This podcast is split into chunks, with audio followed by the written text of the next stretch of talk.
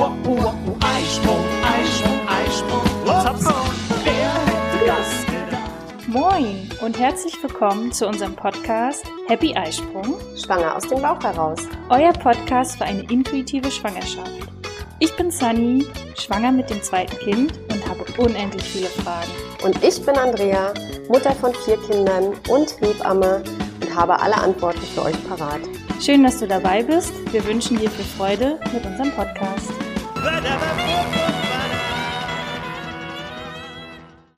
Moin und willkommen zu einer neuen Folge. Und tatsächlich haben wir nach 75 Folgen eine Premiere, denn hier sitzt nicht Andrea, sondern hier sitzt Jette. Hallo. Ja, hallo. Einige kennen dich ja schon, weil du warst ja schon das eine oder andere Mal im Podcast zusammen mit deiner Mama hier. Aber dass wir beide hier am Mikro sitzen, das ist neu. Ja, das stimmt. Jedenfalls alleine. Genau, richtig. Und ja, wahrscheinlich hat das ja auch so seinen Grund, denn wir haben heute ein äh, besonderes Thema. Normalerweise würden wir jetzt über den siebten und achten Lebensmonat sprechen. Aber in der letzten Folge haben Andrea und ich festgestellt, ach ja, so eine Folge zum Essen, zum Beikoststart, breifrei. Da wäre Jette eigentlich eine ganz gute Gesprächspartnerin und schwuppsiwupp sitzt du da. Ja, genau. Und tatsächlich sitzt du nicht alleine hier. Nee, äh, mit meinem neuesten Familienmitglied, äh, mit Keanu, sitze ich hier. Ja, sag mal, Keanu ist wie alt? Neun Tage jetzt. Ja, wow. Und, also man vergisst es ja so, so, so schnell, aber er ist noch so klein. Ja. Obwohl du gerade ja. gesagt hast, der ist schon groß. Er Ne? ist schon ziemlich groß, ja. Aber da kann ich echt viele Mamas verstehen, die dann sagen, ach ja, also wenn die so klein sind für die Phase, dann würde ich ja noch eins nehmen. Ja, ne? Ich genau. mu- kann mich da gerade nicht äh, ausschließen bei, dass ich äh, auch diese Gedanken gerade hatte. Ja, ja. Keanu schläft bei dir in der Trage. Ja. Und ja, wir hoffen mal, dass wir dann jetzt ein bisschen übers Essen reden können und Genau. er nicht selber auch Hunger kriegt. Er hat gerade äh, getrunken. Ich hoffe, Genau. dass es kurz reicht. Okay, dann lass uns mal direkt einsteigen. Ähm, das Thema Beikoststadt breifrei ähm, machst du ja auch bei euch in den ähm, Krabbelkrabben, Genau, richtig, ne? Von daher kannst du das wahrscheinlich jetzt aus dem FF. Ja, Sag doch mal ähm, erstmal bei dir selber, wann du bei deiner Tochter, wann hast du da angefangen mit Essen geben? Also irgendwann im siebten Lebensmonat. Mhm. Ähm, aber das war so, ja, da haben wir erstmal nur so ein Stück Apfel oder Ja. ein Stück Gurke zum Lutschen gegeben. Das war jetzt nicht so richtig irgendwie was vernünftig gekochtes zu essen oder Mhm. so, ne? Sondern nur so, während wir gegessen haben, hat sie so ein bisschen dran gelutscht. Genau, was Genau. wahrscheinlich ja auch der Klassiker ist, wenn die Kinder Genau. so anfangen, mit am Tisch irgendwie sitzen. Eventuell ist das ja auch schon die Zeit, wo sie schon eigenständiger sitzen können. Und naja, was machen, wenn man selber isst? Ne? Natürlich sitzen Ja, die Kleinen genau. mit am Tisch. Und wie oft erlebst du das, dass man, oder gerade so die Erstpapas und Erstmamas, da denken, oh, jetzt geht's los mit Essen. Das sind die Essenanzeichen. Äh, wenn es zu früh ist, meinst du? Oder generell? Naja, erstmal dieses Verhalten, ich äh, nehme mir was von Tisch und ich stecke mir das im Mund. Ja, also ich merke schon ziemlich oft, dass äh, Eltern ganz, ganz oft zu uns kommen und äh, sagen so, ich glaube, meine, meine Tochter oder mein Sohn hat jetzt ganz doll Lust, was zu essen. Ähm, ja, ich finde es immer sehr problematisch, äh, weil das ist ja nicht das einzige Zeichen, woran man erkennt, dass Kinder bereit sind zu essen. Nur weil sie das machen wollen, heißt ja noch lange nicht, dass sie es machen können oder dass sie es verdauen können. Ähm, Genau. Das ist ja so, unsere Kinder kommen ja auf die Welt und möchten eigentlich alles von uns lernen. Ne? Also wenn wir jetzt äh, Wäsche falten wollen, dann äh, sitzen die auch daneben und äh, nehmen die dann wieder auseinander oder so. Ja. Ne?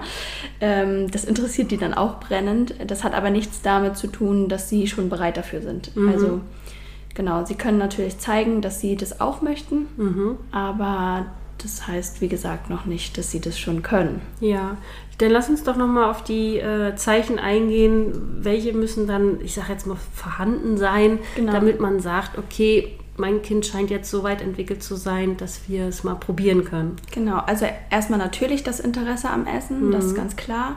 Ähm, dann aber, was auf jeden Fall weg sein sollte, ist der Zungenstoßreflex. Also das, was man zum Beispiel klassisch ganz oft sieht, wenn äh, Eltern anfangen breit zu füttern, wenn die mit der Zunge das wieder rausstoßen, ist das eigentlich das Zeichen dafür, dass das Baby eben noch nicht bereit ist. Weil der Zungenstoßreflex ist ja dafür da, dass Sachen, die in den Mund gelangen, die da aber noch nicht hin sollen, Genau. Wieder rausgebracht werden aus dem Mund. Genau, was eigentlich auch noch sehr, sehr wichtig ist, dass sie fast eigenständig sitzen können. Ähm, das heißt nicht unbedingt, dass sie sich alleine hinsetzen müssen. Das wäre natürlich der Idealfall. Hoch in den Turm Ähm, genau, ja, genau. ähm, aber man sagt, mit wenig Unterstützung im unteren Rücken, zum Beispiel auf dem Schoß der Eltern, wenn sie sich da stabil halten können und nicht mehr links und rechts zur Seite kippeln oder nach vorne überkippen, äh, dann können sie auch was essen. Genau, und der letzte Punkt, der erfüllt sein müssen, was ganz, ganz klar ist, wenn wir essen wollen, müssen wir uns das Essen auch irgendwie zum Mund führen können. Das heißt, die Hand-Augen-Koordination sollte auf jeden Fall schon ziemlich gut sein. Ne? Und äh, sie müssen sich das dann selbstständig in den Mund stecken können. Ja, ich würde jetzt nur mal davon ausgehen, dass es so eigentlich so das Erste, was man kann, äh, Ja. dass man sich das in den Mund stecken Genau. kann. Weil ich glaube, wenn man mal so den Vergleich macht und auf den Tisch einfach mal Kulis hinlegt oder Ja. irgendwelche anderen Sachen, ich wette, ähm, 99 Prozent, das landet auch in dem Mund erstmal. Ja. Weil es ist ja auch so die Phase, dass sie alles mit dem Mund erkunden. Genau, ne? genau, die orale Phase so Genau, richtig. sozusagen, weil sie zum Beispiel vielleicht wissen, dass sie noch nicht bereit dafür sind. Ich merke das ganz oft, wenn zum Beispiel Kinder auch so schon Probleme haben, sehr allergiegefährdet sind, häufig Probleme mit der Haut haben, ähm, die lehnen das häufig komplett ab. Die fassen das Essen an und ähm, legen es wieder weg, weil sie es eklig finden oder so. Da sagt der Körper dann auch schon Stopp. Ne, also da finde ich immer, muss man wirklich auf die Kinder auch hören, weil die zeigen uns schon, was sie abkönnen und was eben nicht. Die sind da viel kompetenter als wir in den meisten Fällen tatsächlich. Genau, und das ist auch eine schöne, schöne Überleitung zu dem, was ich gerne mitgeben möchte. Ähm, warum startet man denn mit dem Essen? Ähm, also für mich ist ganz klar, und du hast es gerade auch äh, schön nochmal beschrieben, an den Anzeichen, wann ist denn mein Kind essbereit? Also wann ist es so weit entwickelt, dass es ne, mir dann kompetent Ja. zeigt, das ist jetzt hier der natürliche Weg.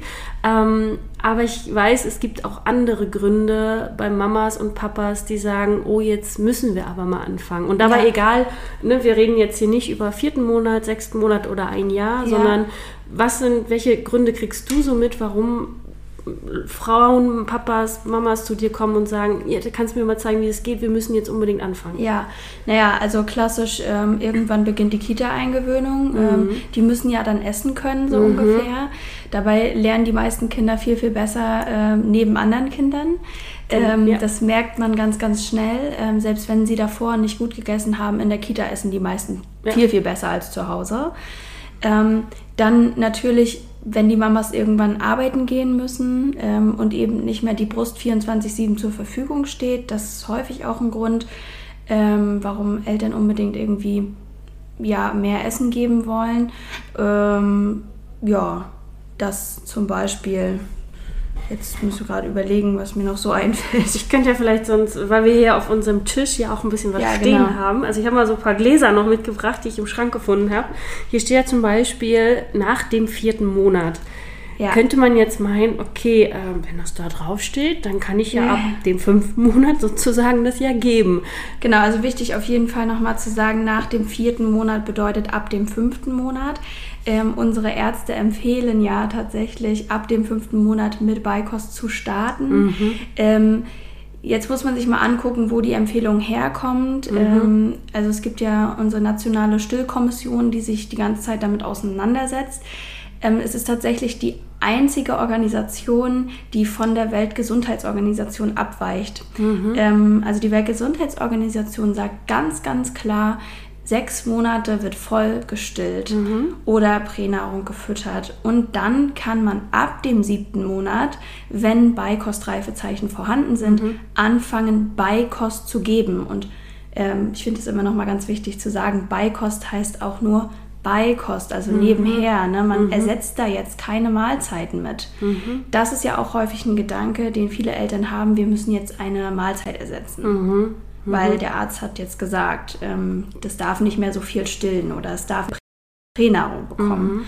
Ähm, das ist aber totaler Schwachsinn in meinen Augen, ähm, weil es ändert sich in der Regel nichts an den Stillmahlzeiten oder an den Füttermahlzeiten, wenn man mit Beikost startet. Ja, klasse, dass du das nochmal so deutlich auch unterschieden hast. Ich muss da gerade so denken an Elterngeld und Elternzeit. Ja, Das ist genau. auch irgendwie so ein krasser Unterschied, den einem irgendwie vorher keiner so Ja, deutlich äh, nochmal sagt. Und genau, du sagst zum einen, ne, der Arzt ähm, sagt sowas ein, aber es kann ja auch so ein Grund sein, weil man es einfach ähm, bei sich selber so, weil Mama Ja. erzählt, ja, wir haben früher angefangen, ne, direkt nach ähm, sechs Monaten, ne, das macht man halt so. Also auch der Grund, ja, man hat das früher so gemacht, finde ich, gilt Ja. heute auch nicht mehr. Genau. Oder weil vielleicht äh, die beste Freundin das so Ja. gemacht hat. Ne? Auch kein Grund, es selber halt auch so zu machen. Also wirklich da drauf zu vertrauen und zu schauen, wie ist dann jetzt unser Weg.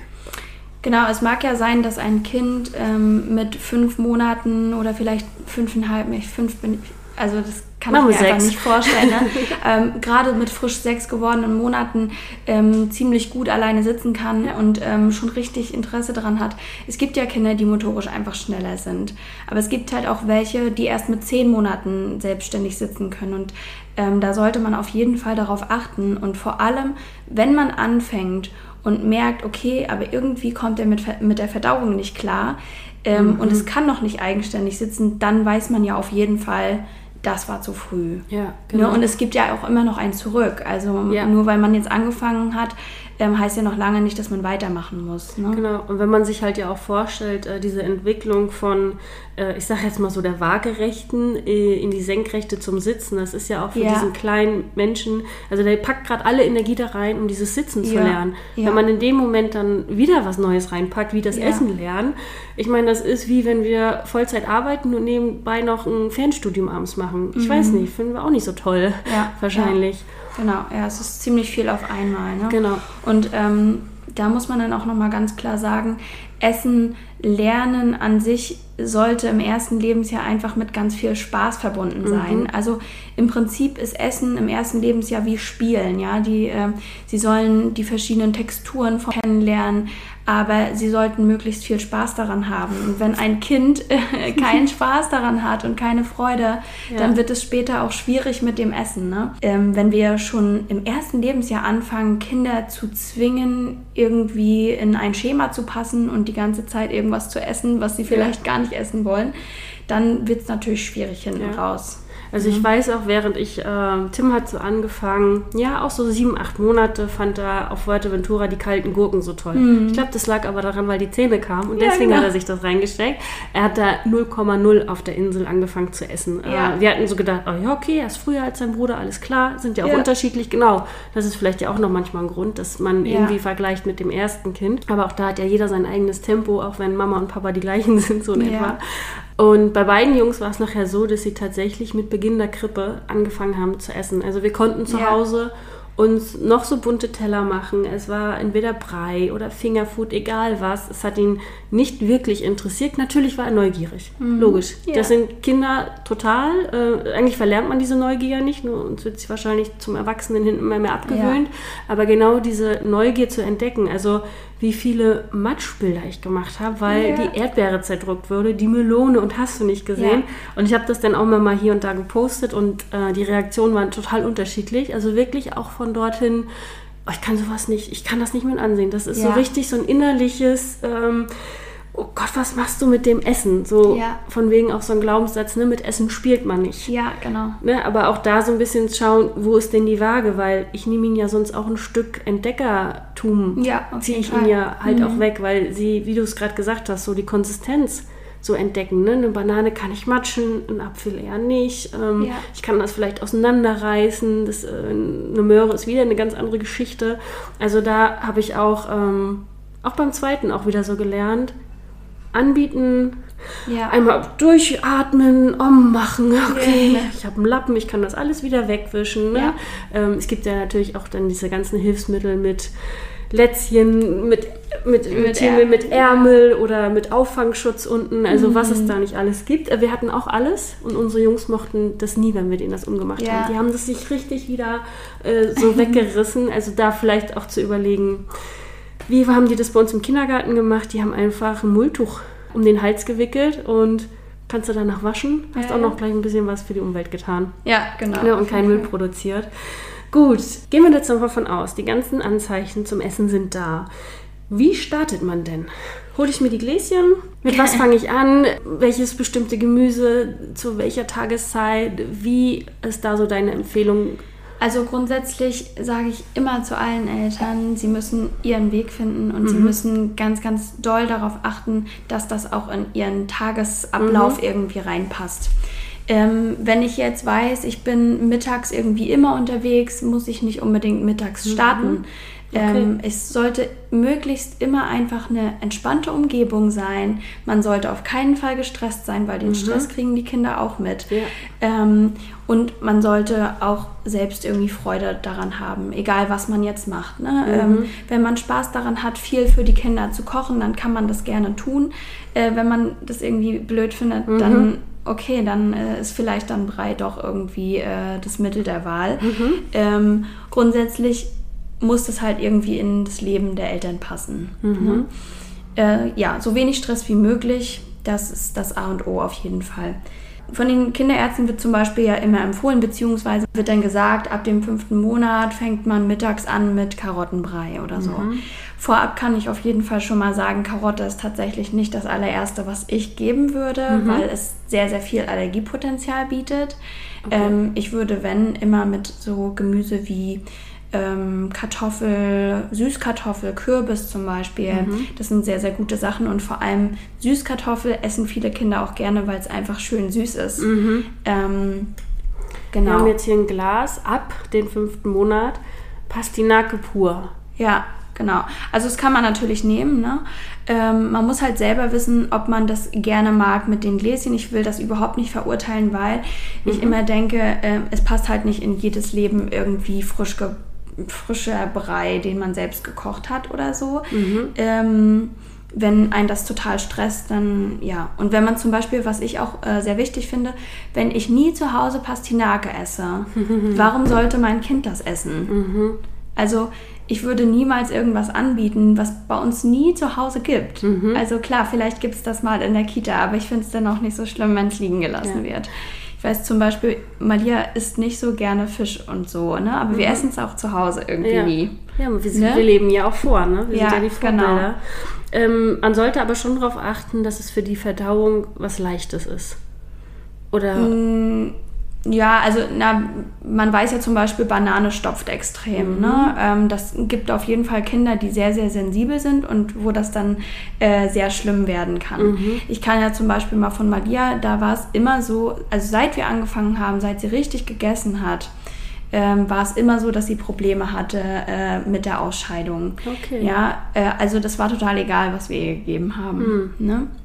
Wir haben irgendwann festgestellt, okay, sie reagiert mit der Haut. Ähm, das lag dann meistens so an Laktose oder Gluten zum Beispiel. Das kann auch noch vorkommen. Ähm, aber das sollte man dann auf jeden Fall mit der Hebamme oder dem Arzt besprechen, wenn irgendwelche Reaktionen kommen sollten. Ansonsten kann man jetzt nicht unbedingt sagen, ich würde das oder jenes nicht geben. Also es gibt natürlich ein paar Lebensmittel, die man meiden sollte. Das sind zum Beispiel rohe Nüsse. Also man kann zum Beispiel Nussmus anbieten, aber Nüsse natürlich nicht. Ja. Die Verschluckungsgefahr ist einfach extrem groß. Genauso wie zum Beispiel runde, prall elastische äh, Lebensmittel, sowas wie ähm, Weintrauben. Das muss man immer durchschneiden oder vierteln am besten. Oder ähm, bei Blaubeeren, die kann man halbieren oder einmal so zerquetschen. Ja. Ähm, genau.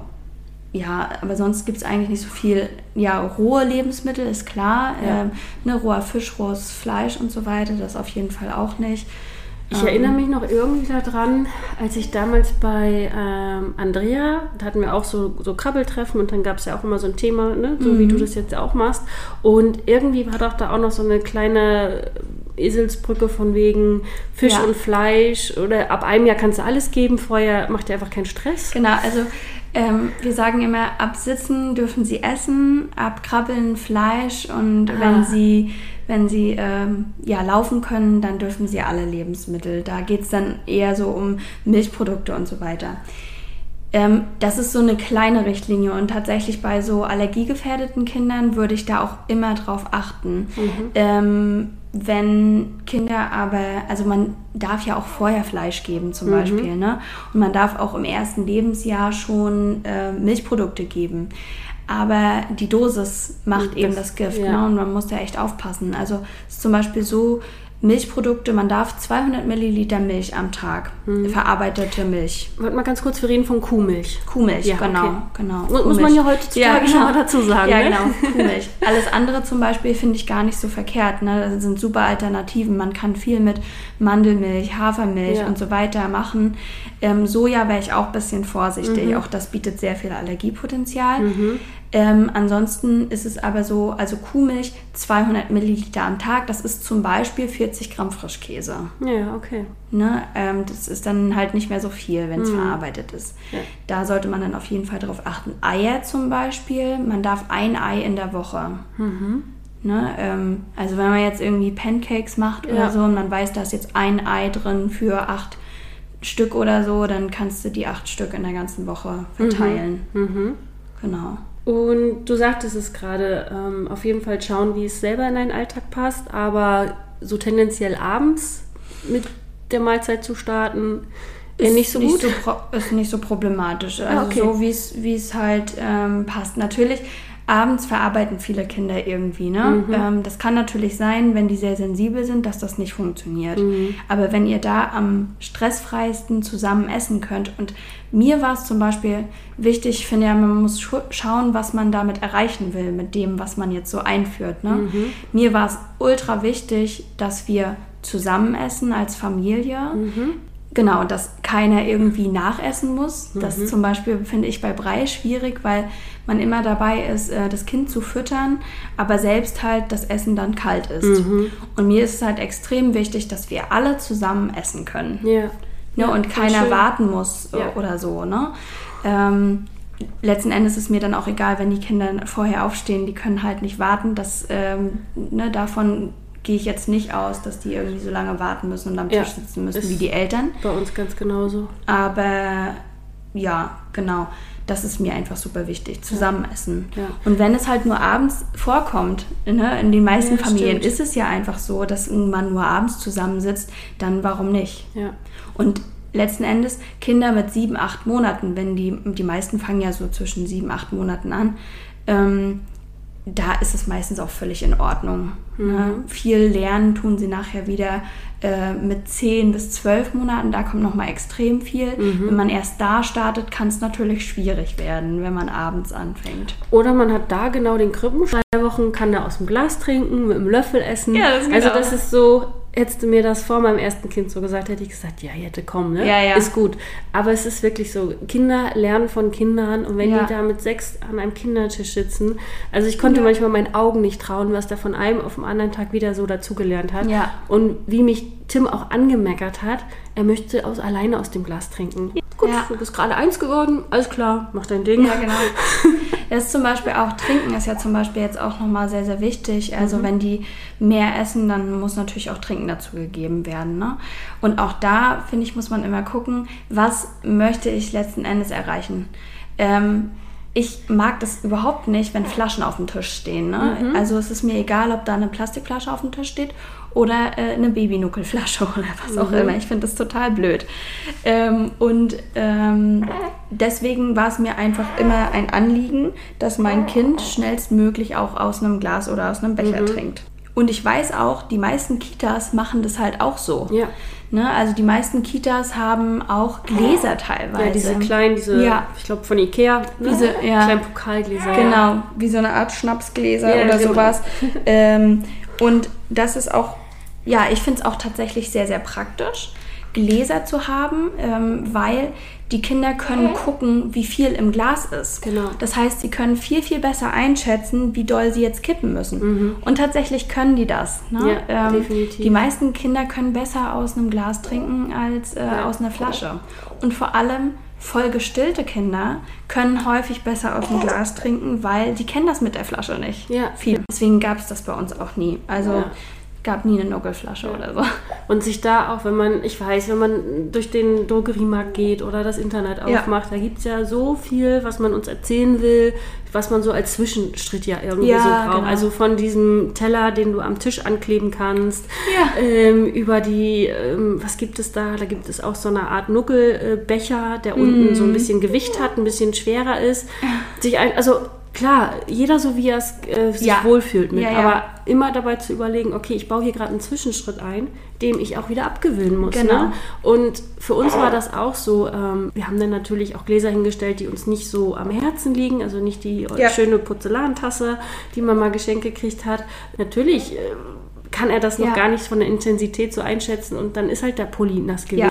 Gut, dann ziehe ich den aus und der trocknet, ähm, aber er lernt von Anfang an, okay, ne, er wird es irgendwann, du siehst dann ungefähr, okay, so muss ich jetzt ansetzen und ja, ein kleiner Finger von mir ist trotzdem immer noch ein bisschen mit Ja. bei, nicht ganz äh, ihn damit alleine lassen, aber sich immer wieder zu überlegen, okay, brauche ich diesen Zwischenschritt, diese Zwischenlösung oder wo will ich hin und ich mache es gleich ganz. Ja, Ne? genau. Also und wie schlimm ist es dann, wenn der Pulli nass wird oder ein Glas runterfällt? ja. Ne? Genau, also genau so ist es ja mit Tellern auch. Also es gibt Ja. tatsächlich viele, die ähm, überlegen dann halt auch altes Porzellan oder zu, so zu nehmen, weil wenn die Kinder den Porzellanteller runterschmeißen und merken, oh shit, der ist kaputt, Ja. ähm, passiert das nicht mehr so häufig tatsächlich, ne? Äh, weil die wollen auch nichts kaputt machen. Ja. Und das machen die auch nicht mit Absicht. Ähm, wenn aber ein Plastikteller runterfällt, auch dann macht das nur ein lustiges Geräusch und der Teller ist noch heil. Genau, richtig. Da gibt es halt keinen Lerneffekt. Ja. Das, Das wirklich für sich auch mal nicht als negativ zu sehen, oh, das ist jetzt kaputt gegangen, jetzt habe ich nicht Ja. aufgepasst, sondern genau dieser Lerneffekt, ne, wir auch immer jetzt noch, wir lernen aus unseren Fehlern. Ja. Ne? Ja. Das gehört einfach dazu und das ist nichts Schlimmes. Ja, das ja. ist äh, völlig in Ordnung. Dass wir auch immer noch lernen, wahrscheinlich, wie Ja. sagt man, äh, lebenslanges Lernen. Ne? Ja, genau. Auf allen. Ebenen. Und was ich auch immer noch ganz gut finde, sich zu sagen, ähm, es ist ja am Ende irgendwie eine Phase. Ja. Ne? Und genauso eine Phase, wenn man halt merkt, okay, mein Kind mag das total, was ich da koche. Ähm, und ich koche dann halt irgendwie gefühlt doppelt äh, jeden Tag, weil ne, wir überlegen, wir müssen jeden Tag essen Ja. und das mehrmals am Tag. Das ist schon erstmal, ja, da geht Zeit drauf am Tag. Ne? Und Ja. ähm, sich da aber auch zu sagen, okay, es ist jetzt auch wirklich eine Phase, weil er wird ja nicht immer und ewig Pastinakenbrei essen. Nee. Ne? Genau. Also das äh, beruhigte mich immer schon so ein bisschen zu sagen, okay, es ist jetzt halt auch eine Phase. Und genauso aber andersrum, wenn mein Kind, was ich da koche, nicht essen will, auch okay. Ja. Dann scheint es anscheinend vom den Geschmack oder wie auch immer. Und klar steht jetzt hier, ich lese mal Pastinake pur. Und dann steht hier halt drin, dass hier 100% Pastinake ist. Ja. Nee, nicht ganz, 70%. Wasser, Rapsöl, Sonnenblumenöl.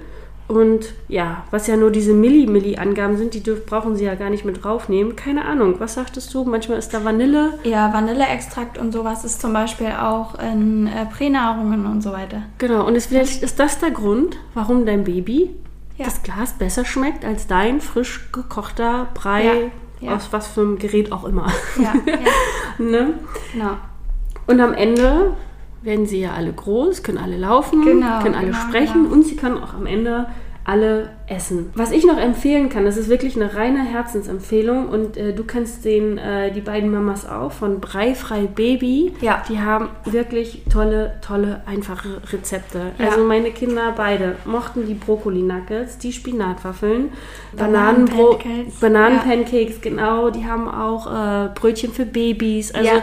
es ist wirklich ein wunderschöner Account bei Insta oder auch ähm, auf der Webseite. Wir verlinken das auch einmal. Es ist komplett eine Herzensempfehlung. Die machen auch ganz Ja. viele kostenlose Rezepte. Also da kann man sich wirklich mal inspirieren lassen, weil mir ging dann irgendwann auch so ein bisschen so die Ideen aus. Aber Mhm. ähm, wenn man dann so Spinat, okay, der Große mit vier, der hat nach dem ersten Mal Spinatwaffeln gesagt, Mama, aber nicht wieder die grünen Waffeln.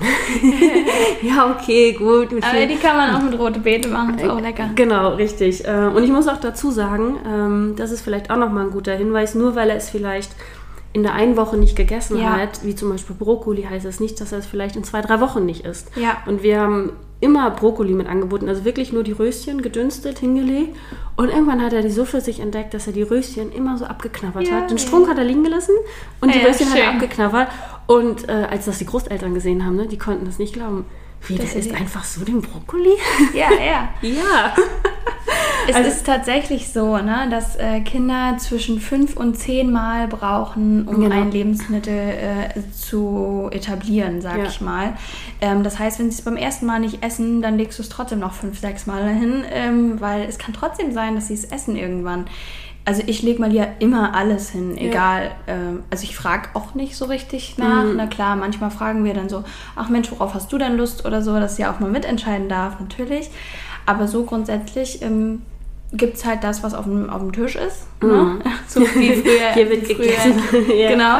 Ähm, es ist aber, es kommt selten vor, dass sie irgendwann mal sagt, ja, das mag ich jetzt nicht. Und sie es dann in dem Moment nicht essen mag. Ich kann aber auch sagen, es gibt da auch eine Studie zu, beziehungsweise es wurde mal ein Experiment gemacht ähm, mit Kindern, die halt selbstständig gegessen haben. Und die haben dann wirklich eine Woche lang die Kinder selbstständig essen lassen am vollgedeckten Tisch. Da gab es alles Mögliche, alle möglichen Gemüse, aber auch zum Beispiel Leber und so ein Kram. Und essen dann fast nur Leber oder was auch immer. Aber letzten Endes haben die halt vorher und nachher Blut abgenommen und die haben extrem gute Werte gehabt, weil die eben intuitiv das essen, was ihnen gerade fehlt. Ja. Und ich hatte das mal mit Malia, die hatte eine Woche irgendwie oder zwei Wochen lang, hat die abends so viele Karotten gegessen. Ich dachte immer, ey, was hast du, ne? So, was fehlt dir? Offensichtlich irgendwie Carotin oder so. Ja, okay. Ähm, und es war extrem viel, ne? Also Ja. es fällt einem dann immer mal wieder, wenn man drauf achtet, Ja. auf so, jetzt gerade sind es Nektarinen. Sie Ja. feiert das gerade extrem, Ja. äh, braucht das irgendwie. Ja. Ja, krass, wir haben das tatsächlich mit Bananen. Ja, cool. Es gibt manchmal so eine Bananenphase, wo du denkst, wo kommt das denn jetzt wieder her? Ich Ja. meine, es ist ja auch ähm, gerade für die Babys äh, zum Abend hin sehr cool, eine Banane. Ja. Ne? Das äh, fördert ja auch den langen, tiefen Schlaf, wenn man daran Ja, genau. Also tatsächlich, unsere Jungs bestätigen das. Äh, und es gab auch bei Hans diese Phase, das hieß dann nachher bei uns immer schon Sicherheitsbanane. Ah, ja, geil. Und äh, bei uns gegenüber ist ja ein, ein Konsum und ähm, ich rede mir das auch einfach ein. Äh, wir haben dafür gesorgt, dass er mittlerweile Bananen im Angebot mit hat. Ja, geil. Äh, weil wenn du abends schon so gesehen hast, wir haben keine Bananen im Haus, dann war schon Panik. Ja. So, okay, wir brauchen eine Banane. Wenn der nachts wach wird, der will nur diese Banane. Ähm, ja, das ist so Sicherheitsbanane. Das war bei uns. Ja, spannend. Aber da, was du jetzt beschrieben hast mit Malia, ist ja auch wieder so ähm, diese Kompetenz Ja. diese, dieser kleinen Wesen wirklich ja, ernst zu nehmen ne? Ja. und sie auch zu akzeptieren und zu respektieren. Denn wie du es auch schon sagtest, man kann halt jetzt schon einen krassen Grundstein legen und ähm, wir alle wollen natürlich das Beste für unsere Kinder und dass sie natürlich auch äh, sich gesund ernähren. Ja, Und wenn Fall. wir da einfach immer wieder uns das sagen, ne, wir kochen jetzt und wir machen den bunten äh, Abendtisch jetzt so, weil wir wollen halt, Ja. dass sie alle gesund, groß wachsen, eine gute Verdauung haben und Ja. ähm, nachts gut schlafen können und dann genug Energie für den Tag haben. Genau, genau. Also man, äh, es ist tatsächlich so, in den ersten 200 Lebenstagen legen wir den Grundstein für die Ernährung. Ne? Ja. Also alles, was wir auch in der Stillzeit essen, aber auch dann an Beikost einführen, ähm, tatsächlich noch bis zum zweiten Lebensjahr, ähm, das, äh, ja, da legt man den Grundstein für die spätere Ernährung. Das hat nichts mit den Phasen zu tun, wie gesagt, mit dem Spaghetti oder so. Ähm, aber es hat was damit zu tun, dass der Geschmack halt Ja, dass der Geschmack in den ersten zwei äh, Jahren extrem gefördert wird. Und äh, wenn man da eben möglichst viel anbietet, dann ähm, sorgt man eben dafür, dass die vielleicht auch später sehr, sehr ausgewogen essen. ja. Das ist doch eigentlich ein schöner Grund auch, Ja, ne? genau. Und es muss ja nicht schwer sein, ja. Ja. Also ähm, das, was du jetzt erwähnt hast mit den ganzen Rezepten zum Beispiel, ähm, das ist vielen schon zu viel. Das merke ich ganz, ganz häufig. okay. ähm, was ich zum Beispiel immer super finde, ein Blech mit Ofengemüse. Ja. Es geht super schnell und man kann sich da zusammen in die Küche stellen ähm, oder man kann es auch super vorbereiten, einfach alles schnibbeln. Genau. Ähm, und dann hat die ganze Familie was davon, weil man kann das komplette Blech machen, bisschen Olivenöl drüber oder so, Genau. ähm, Salz, Pfeffer und eine kleine Ecke lässt man für die Kleinen ohne, Genau, ohne richtig. ungesalzen und. Das ist sicherlich auch noch ein ganz wichtiger Tipp, ne? genau kein dass man Salz. da eigentlich nichts 0, minus 0 äh, etwas Ja. dran macht, sondern wirklich auch da einfach Ja. das Lebensmittel so lässt, wie es ist. Genau, kein Salz, kein Zucker, das gehört im ersten Lebensjahr auf jeden Fall Genau. nicht äh, in die Ernährung eines Kindes. Ja, jetzt gibt es wahrscheinlich viele Impulse von uns. Ja. Ähm, jeder findet da seinen Weg, ob es nun aus dem Internet der, wie sagtest du, der Breiplan Ja, genau, ja, ja. ist oder ein äh, selber ausprobieren und rantasten. Und ähm, ja, ich kann aus meiner Erfahrung, wie gesagt, nur sagen, ähm, entspannt euch, habt Geduld. Genau. Ähm, meine beiden Jungs haben erst nach ihrem ersten Geburtstag ähm, angefangen zu essen und waren gleichzeitig in der Krippe. Also es Ja. geht. ja, ja. Meine Mama hat auch erst, uns alle hat sie bis elf Monate vollgestillt. Und es ist einfach so entspannt, weil du hast Ja. es immer dabei, es ist immer an der Das richtigen war ihr- Temperatur. Genau, es- Ja. das war halt ihr Grund. Sie hat ja auch immer viel gearbeitet Ja. Und äh, dann keine Zeit für, für genau. Essen.